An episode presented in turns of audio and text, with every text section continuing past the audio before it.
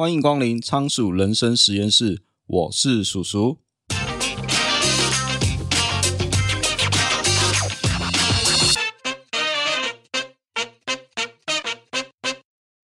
一年还过得真快，回顾整个二零二三年，我创办了仓鼠人生实验室网站，也在八月开启了 Podcast 节目。整个年度过得是非常充实，每天早上五点起床阅读。写作到六点半，接着准备早餐给家人，七点半出出门上班。下班后吃完晚餐，送小孩去上钢琴课，晚上再去散步运动一个小时。回家洗澡之后，就开始剪辑节目与社群贴文。睡觉前还习惯看半个小时的书。写完我五年日记之后，大约十点上床睡觉。不过我在二零二二年的生活可不是这样的。每天下班吃饱饭就躺在沙发上追剧，因为工作一整天很累，动都不想动。追剧追得太无聊，就转换心情去看小说，跑去起点去追一些奇幻小说。每天都追剧或者是追小说，看到凌晨一两点才睡。早上起床也没有什么精神。更糟糕的是，追剧的时候小孩也会在旁边一起看。是直到我身体出了状况，才警觉到这样的生活不能再过下去了。只是当你人生遇到瓶颈的时候，其实也不知道该怎么办。于是打开 Apple Podcast，顺便点了一个节目来听看看。刚好听到瓦基下一本读什么节目，在介绍《大器可以完成》这本书，这才惊觉还有看书这一招。我可以拿我遇到的问题去书里面找看看，搞不好就找到突破口。上网一查才发现，原来现在看书这么的方便。我以为。都只能跑到书局或者是图书馆才有书可以看，没想到用电子书更方便。常见的有读墨啊、Kobo 或者是 HyRead 这些 App，简直就是懒人的福音啊！回顾这一整年，看了一百多本书，我觉得改变最大其实就是视野，还有生活习惯以及我的价值观。因为许多书籍介绍的方法，我自己亲身实验过，真的是非常有用，至少对我自身的想法还有习惯。都形成了巨大的改变。例如，我原本是过一天算一天的人，现在却希望每天都有一点点的进步。原本家里环境杂乱，至少我过去早上起床是不折棉被的。我还记得以前折棉被还是在当兵的时候，现在早上习惯是折好棉被，顺便打扫一下环境，整理一下才出门上班。以前啊，还对朱子的自家格言嗤之以鼻啊，什么黎明即起，洒扫庭除啊。假日就是要给他睡到饱，乱中有序才是王道。然后现在假日生活一样是习惯早起，然后起床先整理一下环境，房间太乱还会受不了，无法写作。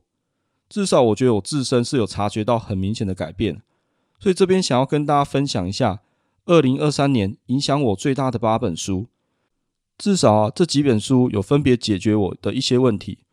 如果你现在陷入了仓鼠人生，或者是又遇到了一些瓶颈，真心推荐你可以去看看这些书，希望你我都可以站在巨人的肩膀上，能有更棒的视野，突破你现在的困境。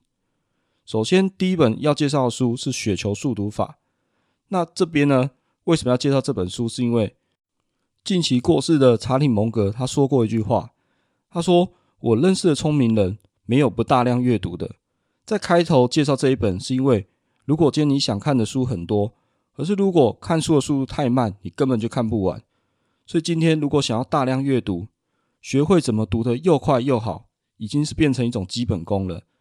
像我之前看一本书，可能要一个多月。那那时候最大的症结点就是，我习惯一个字一个字慢慢看，而且我还是心中把字默念出来。会有这个习惯，大概是以前国小念书的时候都要大声跟读课文吧。可是，明明我们在看报纸的时候啊，速度就很快。我想是因为看报纸的时候，应该没有人会默念出来。还有我们在看报纸的时候，那些字都是用扫的，知道大概意思就好。只有有兴趣的部分才会细看。那雪球速读法其实就利用这个道理，提升你看书的速度。谁说看书要一个字一个字慢慢看？你看得太慢，还忘了前面的内容在说什么。那接着我们就先讲一下雪球速读法有八个步骤。它是教你如何在三十分钟内可以阅读一本书。首先，第一个步骤是请你阅读书面的封面和封底，因为有时候啊，拿到一本书，你不要急着就要看内文，书本的封面封底啊，都是书商精心编排设计过的。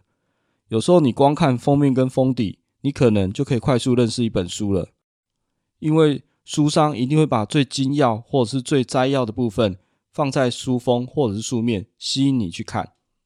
接着第二个步骤是花两到三分钟内把目录重复的反复阅读，因为重要的内容或者是关键上，目录上的大章节一定会提到，所以这个时候最重要的事情是要建立大脑的记忆点，这就有点像玩游戏的时候。各个关卡事先建立好的存取点，之后就不用重新玩起，直接读取记录就好。然后接着第三步是花五到六分钟反复读前言还有后记，因为前言作者大多都会说明写作动机还有目的，后记则是作者直接对整本书做一个总结。那看完前言跟后记，你大概就对这本书会有一个大致上的轮廓。然后再来第四步是。跳读本文中每个段落的标题，就像看报纸一样，看到感兴趣的内容，大概知道在说什么就好。这个时候千万不要去思考内容，以免打断阅读的节奏。第五步则是阅读的前十五分钟，是为了要了解书本的整体架构。因为如果按照过去的方法，一字一句慢慢的阅读，往往会有见树不见林的问题，或者你可能看了后面就忘了前面这些内容。接着，你对整本书有一个初步的架构之后，那阅读后十五分钟，你就要开始大量反复深入细节。那这个时候，就请你以自己感兴趣的文字啊，或是段落为中心，上下文反复的阅读。这时候啊，有一个小技巧，你可以准备便利贴，标注在你有兴趣的关键字或者是段落上。贴便利贴的目的是为了方便我们之后再找寻这些段落。如果是电子书的部分，那就更方便了，因为电子书一般都有附带书签或者是画重点的功能。再来第七步是，你要能简单说出这本书的内容大纲。前面六个步骤大概需要半小时左右。那不过怎样才知道自己读完一本书啊？至少你要能说出来内容的大纲或者是摘要，这才算读完第一遍。那最后是第八步，输出笔记，增加记忆。老实说啊，如果只是要看书的话，完成前面七步，其实你就看完一本书了。这样的阅读方法是不是比过去一个字一个字看要快多了？当然，看得快不代表你已经吸收了。接着，你可以针对你不明白、需要思考的段落，仔细反复的阅读。另外，人的记忆很短暂，如果想要形成长期的记忆，一定要做读书笔记，用你自己的话写成读书笔记，你才会记忆深刻。说到这里啊。如果你真的是觉得自己看书很慢的人，你一定要先看一下这本《雪球速读法》，保证可以增快你阅读的速度哦。那接着是介绍第二本《大器可以晚成》，那这本书就是我们 Podcast 第一集所讲的书。这本书最主要观点就是在说，成功没有期限，你我都是大器晚成的人。那这本书主要在说啊，有时候人会成功，真的不是因为靠你的实力。而是刚好撞了大运。在二零二二年搞笑诺贝尔奖，其中有一个研究项目是啊，从数学上面解释为什么成功往往不是最有才华的人，而是最幸运的人。这个研究用数学模型模拟出了一个宇宙，宇宙设定有一千个人，每个人的初始位置啊、能力、遇到的机会都会是随机的。这个游戏将好运跟坏运设定成红绿灯。出现红灯的时候，就是所有人的钱都一律减半；出现绿灯的时候，能力越高的人翻倍的机会也会越高。其实就跟现实状况一样嘛。遇到黑天鹅的时候，通常都是大家一起死。出现赚钱的机会，你能力值越高，翻倍的机会当然就越高。如果你的能力值太低，遇到翻倍的机会也会变低啊。那这个实验最后模拟出来结果还蛮好玩的。我觉得也蛮符合现实的状况。那最后结果啊，哪些人是最大赢家呢？其实就是那些能力值中上，然后运气最好的人是大赢家。那你可能就要问了，这跟大器晚成有什么关系呀？因为大器晚成的人通常都拥有超强的韧性。你可以想象是在游戏中撑最久的人，因为他们不断主动尝试，直到撞大运为止。所以，当你遇到瓶颈的时候，首先要检视自己的能力是不是达到中上的水准。中国诺贝尔文学奖的得主莫言就曾经说过一句话，他说：“当才华支撑不住你的野心，你就该静下心来读书学习。当你能力累积到中上以后，接着你要主动尝试各种机会。现实中你也不可能知道什么时候是红灯还是绿灯，只有试了才知道。那就算是遇到红灯，你也要有打不死蟑螂的能力。多方尝试下，你总有一天会遇到绿灯，然后获得超额报酬。”这就跟在股市投资很像，比的是谁气场，而不是短期谁赚得多。因为你短期赚得多，一次遇到红灯就毕业，这就代表你风险控管的能力不足。这时候反而要静下心来好好研究。市场永远都有破洞循环，你有足够的韧性，才会遇到每次出现超额报酬的机会啊。如果说超级英雄都有超能力，那对这些大器晚成的人来说，韧性就是最棒的超能力，然后再来要介绍第三本书是《新断舍离》。那为什么会推荐这本书？是因为当我们遇到瓶颈的时候，通常代表你人生的某个部分停滞不前嘛，所以你会需要所谓的断舍离，也就是断绝不需要的东西，舍去多余的废物，脱离对物品的执着。全球知名的经营顾问大前研一也曾说。人要改变自己，只有三种办法：第一是改变时间分配，第二是改变住处环境，第三是改变来往的对象。许多人啊，看起来每天都非常的忙，被事情追着跑，恨不得一天生出二十七个小时来用，于是跑去学习如何提高生产力，希望能在相同的时间塞更多的工作，结果却没空思考做这件事情到底对你来说有没有价值啊？以环境来说好了。我们现在生活在一个贪婪的世界，每天都会被一大堆广告诱惑，东西是买的很开心，结果家里却乱七八糟。而且你买的越多，就塞得更多。另外啊，你往来的对象影响也很大，而且可能超乎你的想象。你现在的状况啊，其实就是你平常相处最多的五个人的平均值哦。所以你往来的对象如果都是爱抱怨的人，每天都来点给你负能量。相信你也很难正向的看待事情吧，所以我们会需要透过断舍离，仔细思考你到底需要怎样的生活。其中，我认为最重要的观念就是留白的艺术。那这种留白的艺术啊，不仅仅适用在一些艺术品上面，同样也可以用在你的时间、环境、人际关系还有财务上面。以环境收纳来说，有一个七五一法则，我觉得是蛮好用的。所谓七五一法则，指的是。看不见的收纳只放七成物品，看得见的收纳只放五成物品，展示用的一些收纳就只放一成来点缀。生活中啊，就会出现许多看不见的收纳，这些东西会被藏在柜子啊，或是抽屉这些地方。那这些东西啊，建议你只放到七分满就好，要保留一些多余的空间，因为这样这些东西你才可以轻松取放嘛。如果塞得满满满。你想要拿这些东西，就可能很难拿得出来。然后像一些看得见的收纳，指的就是一些什么展示柜啊、酒柜或玻璃柜等等。因为你可以透过玻璃看到这些展示品。那只放五分满的话，你比较容易摆放整齐，视觉上也会比较美观。那什么叫展示型收纳？比如说像你的玄关的鞋柜上方啊，或是电视柜的上方，这种物品的数量只能摆一层。你就想象。去美术馆或者是博物馆，他们是怎么展示艺术品的？通常展台上只会放一件或是少许的物品，目的是为了让整个空间不这么杂乱，只凸显在这个物品身上。那以此类推啊，像是时间跟人际关系，我觉得也可以套用留白的艺术啊。简单来说，断舍离的根本思想其实就是新陈代谢，你要保持一点空间，你才可以新陈代谢嘛。因为适当的留白才能创造空间，保持流动。这个道理啊，不管是你的生活空间啊、时间、金钱、人际关系，甚至你的思维还有价值观，我觉得都是适用的。那再来是第四本书《最有生产力的一年》。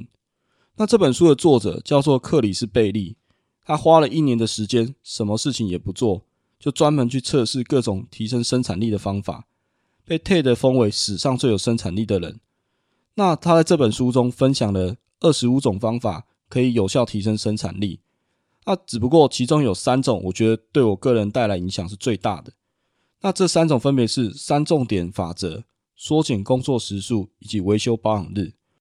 根据帕雷托法则，也就是八十二十法则，影响力最大的工作通常都集中在百分之前二十，所以你每天要把时间用在最重要的事情上。这时候就可以用所谓的三重点法则，在你每一天开始工作之前啊，先想象你今天要结束的时候要做完哪三件事情，然后再把这三件事情写下来。同样的方法，你可以锁定在年月日上，在行事历分别写下最有价值的三项任务。那再来啊，只要是人做事，难免都会拖拖拉拉，有时候加点限制，你反而比较有效率。同样一件事情啊。如果给出了时间限制，你动作会比较快，而且会避免不必要的浪费。比如说，像遇到一些火烧屁股的任务啊，假设需要四个小时完成，你今天设定两个小时搞定，挑你专注力最好时间去做，你会发现很神奇的一件事哦，你通常都做得完。那当然，生活中总会有一些琐事要去做嘛，那这些事情不做都不行。比如说做家事啊，或是呃一些东西坏掉了要去维修保养。还有整理环境这些工作，这些东西如果你没做好，绝对会降低你的生产力。比如说，你可能环境脏乱，你就无法专心；东西乱吃就影响健康等等的事情啊。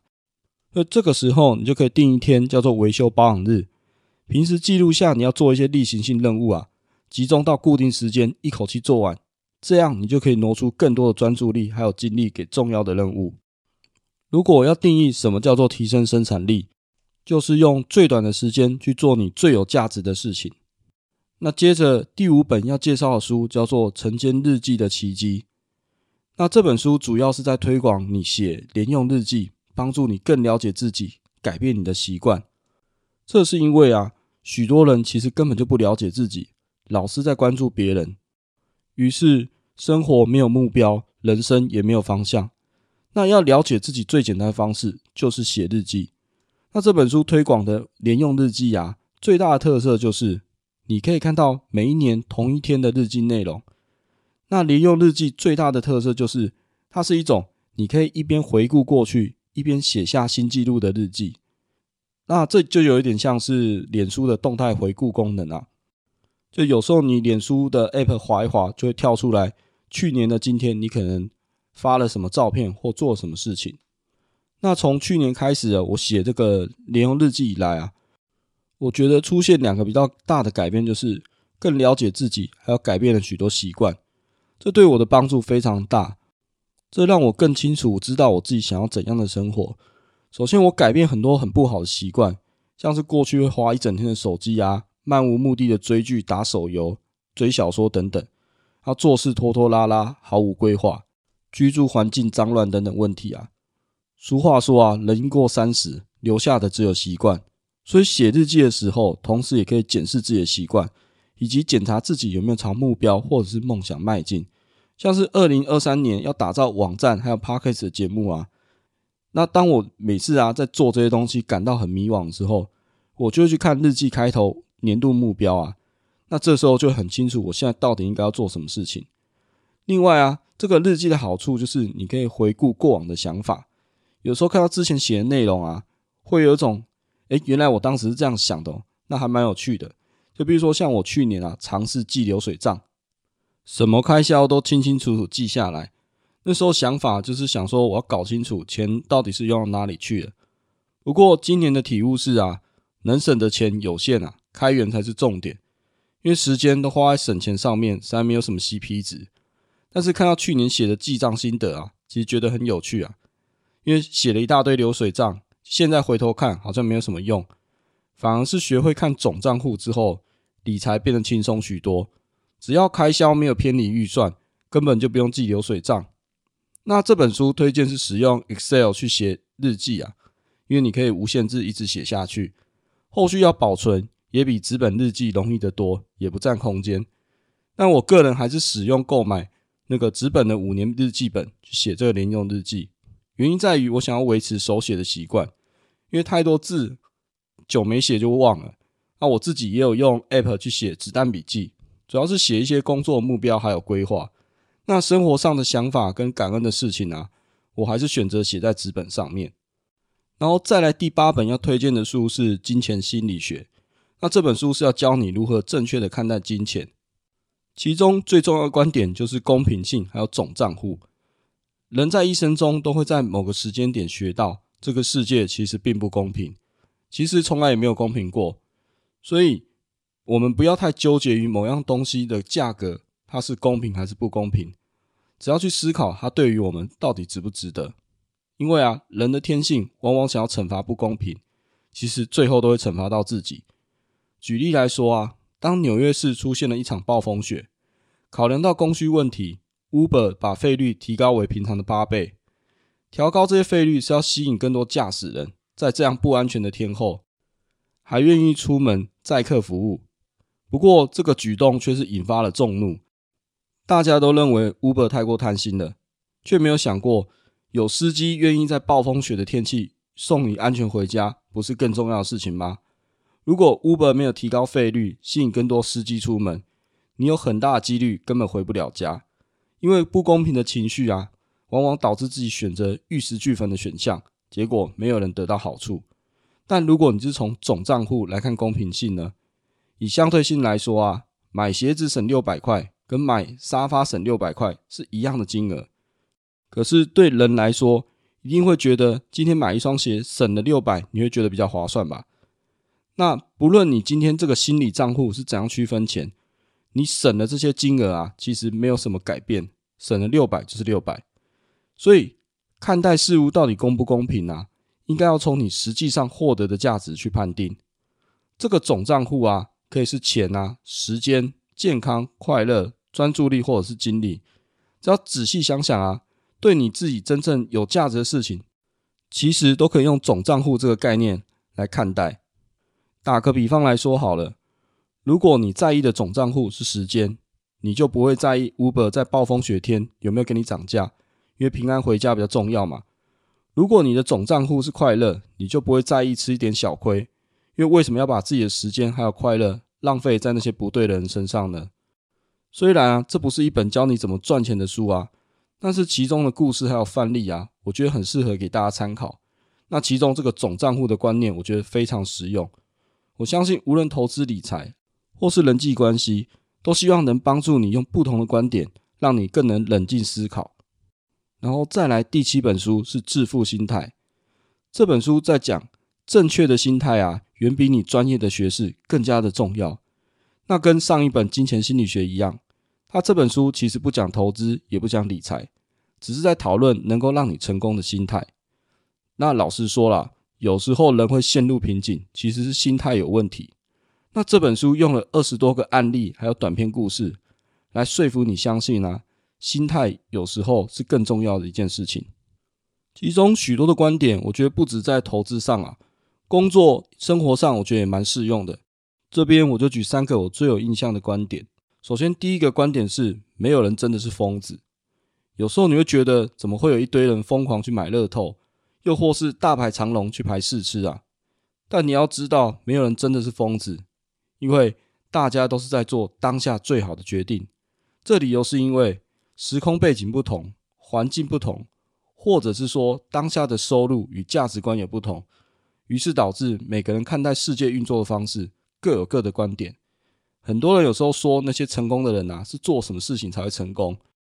我们只要模仿复制那个模式就 OK 了。可是你从事后来看是有问题的，因为你必须要考虑这个人当下的背景，因为每个人都是在做当下最好的决定嘛。你只看到这个模式下成功的人，但也有失败的人是你没有看到的啊。如果你理解到这个世界上没有人真的是疯子，那你就比较不会用二分法去看待所有事物。反而会用更谨慎的想法去评断，那你个人的用字遣词也比较不会这么武断。第二个观点则是长尾效应。二十世纪最具影响力的收藏家叫做汉斯贝格伦，他最出名的收藏就是毕卡索的创作，而且是在他不出名的时候就已经收藏了。你一定会很好奇，这个人为何能独具慧眼，提前收藏毕卡索这些知名艺术家的作品呢？原来他的方法就是买进所有买得到的艺术品，而且一出手就是买下整个投资组合，而不是只买他喜欢的或者他看好的作品。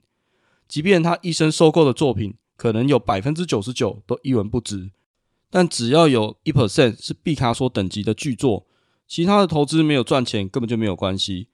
也许大多时候都看走眼，但最终他可以靠几匹黑马取得超乎想象的成功。这个道理就叫做长尾效应。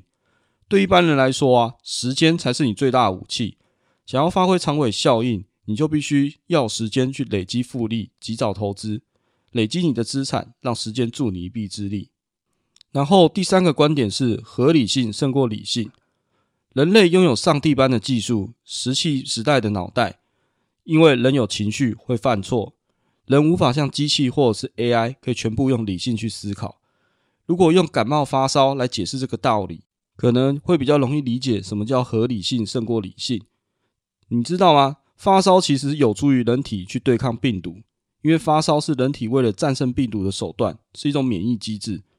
当你感到不舒服的时候，你才不管三七二十一，管它什么医学理论，发烧什么机制，只要有退烧止痛的药，你一定会想，现在就给我来一颗，把症状压下去再说。也就是说，当你生病让自己发烧，或许是理性的决定，但对人来说并不合理，因为人有感觉、有感情，而且有情绪，所以对人这时候来说。最合理的其实是把症状给压下去。基本上啊，每个人都做不到完全的理性，所以所谓的合理性其实应该是感性加上理性。那你要找一个自己睡得着觉的策略。以投资来说，单笔投入的报酬会赢过定期定额。问题就在于你今天单笔 all in 买下去，明天大跌一半，你还抱得住吗？保证你晚上都睡不着觉，一定会一直想，现在赔那么多怎么办？所以你会需要的一个。是能让你晚上睡好觉的策略，并且你要事先预留好犯错的空间。天底下所有的事物都有风险，事先留好退路，就像《大器晚成》这本书说的嘛。人生比的是谁气场，谁更有韧性。所以你会需要选择一个合理的策略，让你更有续战力。最后要推荐的书是《持续买进》，那我认为这是最适合懒人的财富自由之道。那持续买进的作者尼克马朱利，他是一个大数据科学家，他用数据去分析佐证，告诉我们这些持续买进的人，通常才是可以撑到最后的人。以下是书中所提到的五项策略，我觉得是投资上相当重要的观念，对你我这样的普通人是非常实用的。首先，第一样策略是越早投资越好。前面提到长尾效应，告诉我们时间是我们一般人最大的武器。全世界有许多地方的股市有持续上涨的趋势，在台湾啊，你把时间拉长，不管房市、股市，其实也有一样的趋势。最主要有两个原因：第一，今天的钱会比明天的钱更有价值；第二，人类的科技进步会提升生产力。时间是人最大的资产，你所要做的事情就是越早投资越好。不过在投资初期，你应该要优先投资自己的大脑还有技能。比较合理的财富自由之道，应该是想办法增加你的收入，及早投资到资产里面。至于提高收入的方法有很多啦，例如可以提升你本业的收入啊，出售你的专业技能，贩售商品，做自媒体等等。简单来说，投资初期你要做的就是投资自己，然后尽早将钱投资到资产里面去。第二个策略则是为什么你不该买个股。在讨论你应该要投资什么标的之前，不如说叫你不要买个股会比较快。为什么会这么说？巴菲特曾经在二零零八年跟华尔街的投资专家对赌五十万美金，打赌十年后指数型的投资绩效会胜过主动型的基金。最后的结果是，巴菲特选的 ETF 报酬率打败了主动型基金。这故事告诉我们一件事：连那些投资专家都不见得能打赢大盘。身为普通人，你打不过就加入他就好了，事情就是这么简单。然后再来第三个策略是，为何你不该逢低买进？马朱利提了许多逢低买进的策略，以及定期定额的比较。经过统计发现，短期啊，也许逢低买进的投资报酬率会比较好。可是长期来说，逢低买进有一个很大的问题，就是你可能会一直在等待低点，万一那个低点迟迟都没有来呢？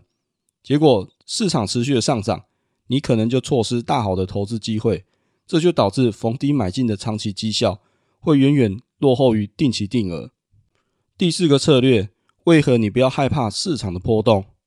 投资最大的风险其实就是完全不冒险，所以你想要超额报酬，那你就必须接受这个投资是也会有涨有跌的，这个就是波动性嘛。很简单的道理是，你承受相对大的风险，后续得到超额报酬的机会也比较高。如果你完全不冒险，那也就只能赚到一般的报酬，获利搞不好还会被通货膨胀给吃掉。最明显的案例就是定存，以台币定存一点六 percent 来说。这还低于通货膨胀的二到三 percent。乍看之下，定存好像没有风险，可是最大的风险就是你的实际价值会被通膨给吃掉。同样的钱，你放到风险比较高的股市当中，得到的报酬就明显高得多。第五个策略是你什么时候要卖股票？既然是投资，然后可能不获利了结，选择什么时候卖出，可能是身为投资人的你最难的决策之一。因为卖出的时候，你可能会害怕。万一我错过大涨，或者是大跌亏钱的时候怎么办？这都有可能导致你做出错误的决策。所以，身为普通人的一员，只有出现三种状况才需要卖股票。第二状况是你今天资产需要再平衡的时候；第二个状况是你要摆脱一个持续亏损的部位；第三个状况是需要支付你的财务需求。如果没有以上三点需求，实在是看不出有什么特别的理由一定要卖掉。因为资产长期是上涨的，你现在卖掉，有很大的机会在未来要用更高的价位买回来，那又何必呢？以上是我推荐的这八本书，那这这几本书我自己是浓缩成一句话，叫做 DCA 你的人生。DCA 其实就是平均成本投资法的英文缩写啦。那简单来说，我的意思就是持之以恒去做你觉得对的事情。就有点像是你今天投资股票，定期定额，持续买进这样子。如果你觉得阅读能打开视野，就持续阅读；断舍离能让你人生流动，那就持续去做。那定期定额如果可以让你专注本业，晚上睡得好觉，那就持续买进。如果写日记能帮助你更了解自己，那就要持续写作。你唯一要做的事情，就是持之以恒去做你觉得最有价值的事情。最后，节目进入了尾声。那这里来推广一个公益活动，就是让阅读帮助自己，也帮助他人。台湾展臂阅读协会是一群热血的医疗人员，想要推广儿童阅读、亲子共读、偏向外展服务，让弱势家庭有平等阅读与医疗的机会。如果你觉得节目介绍的书很不错，你可以点击节目下方博客来连接购书，每季会捐赠博客来奖金给展臂阅读协会。并将金额公布在网站与粉丝专页。希望你我的阅读除了开拓视野，更能帮助他人。因为这个社会需要更多正向的力量。或你可以直接到台湾展臂阅读协会捐赠您的善款。你可以选择一次性的捐款，也能定期定额捐赠您的善款。不论捐款的形式如何，就让阅读帮助自己，更能扩大帮助他人。让我们一起做一个快乐的分享者。好，今天的节目就先到这边。如果你觉得我们节目不错的话，欢迎你订阅节目的电子报，每周都会分享最新的书评与观点。你也可以在节目的下方留下你的五星评论，或可以到 YouTube 上按赞、订阅，留下你宝贵的意见。也欢迎你赞助我，请我喝一杯咖啡，连结在下方的资讯栏。你的小小支持对我来说就是大大的鼓励。我是叔叔，仓鼠人生实验室，我们下次见。拜拜。